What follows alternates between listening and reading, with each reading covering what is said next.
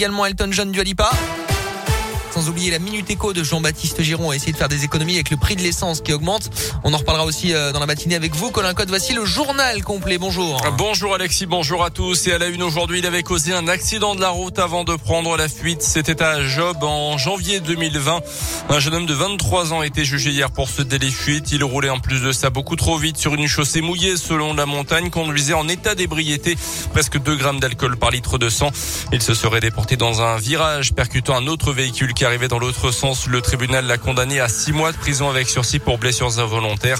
Son permis de conduire a également été suspendu pendant six mois et son véhicule confisqué. Un important dispositif pour retrouver un ado en fugue dans le livrado à Forêt. Hier, un garçon de 11 ans porté disparu à Augerolles. C'est son établissement scolaire qui a alerté ses parents lorsque le mineur ne s'est pas présenté le matin en classe. Une vingtaine de gendarmes venus de Thiers et de Lezou, notamment une équipe cynophile et même un drone ont été mobilisés pour le retrouver avant qu'il ne soit finalement retrouvé justement sain et sauf vers 16h30 dans l'après-midi près de chez lui. Dans l'actu également, Jean-Michel Blanquer reste droit dans ses bottes malgré la polémique, cible de critiques pour ses vacances passées à Ibiza pendant les fêtes de fin d'année à la veille de la rentrée scolaire. Le ministre de l'Éducation nationale a tenu à s'expliquer hier aux 20h de TF1. Pas de démission envisagée à quelques mois maintenant de l'élection présidentielle, mais le ministre a admis, je cite, que c'était peut-être un peu une erreur d'aller là-bas.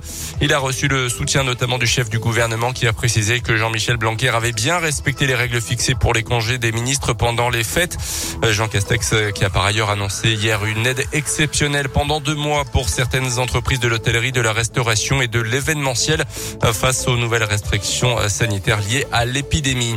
Pas de remontada de prévu finalement pour Arnaud Montebourg. Le candidat va annoncer dans les prochaines heures son retrait de la course à l'Elysée, un retrait qui prendra la forme d'une vidéo déjà enregistrée et diffusée donc aujourd'hui sur les réseaux sociaux, crédité de seulement 1 à 3% des voix dans différents sondages. Arnaud Montebourg ne devrait pas rallier une autre candidature tourner la page et se redonner aussi un petit peu d'air. C'est l'objectif du Clermont Foot qui reçoit Strasbourg en match en retard de la 19e journée de Ligue 1.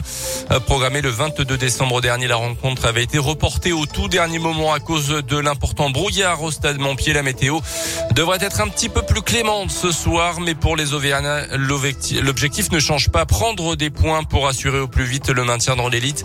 Battu largement 4 à 0 par Monaco dimanche dernier, les Clermontois devront montrer un autre visage et surtout éviter de faire trop de cadeaux à des adversaires qui n'en demandent pas tant. On écoute le défenseur auvergnat Cédric Outonji. C'est au niveau de l'expérience aussi, hein. que ce soit en Ligue 1, même il y en a certains, comme contre Monaco, c'est des internationaux. Et je pense qu'au fil du temps, euh, l'expérience aussi, on va, l'acquérir. Pendant ces deux mois où moi j'ai pas joué j'étais dans la tribune, je pense que le groupe a fait, des bons matchs. Euh, il y a des matchs, ça nous a pas souri, mais, euh, mais j'ai vu, j'ai vu des bonnes choses et tout le monde s'est battu. Je pense qu'on a des joueurs de qualité. Après, des fois, ça joue dans la tête. Hein. C'est comme le premier but qu'on prend contre Monaco. C'est des petits trucs, je pense qu'il faut qu'on règle et je ne sens pas le groupe abattu en tout cas.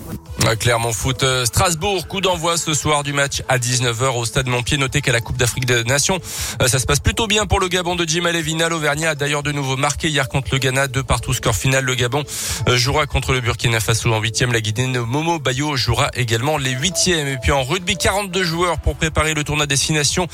Côté Clermontois, ils sont trois à être sélectionnés. Damien Penaud évidemment, mais aussi Tanivili et Daniel Bibi Bisou.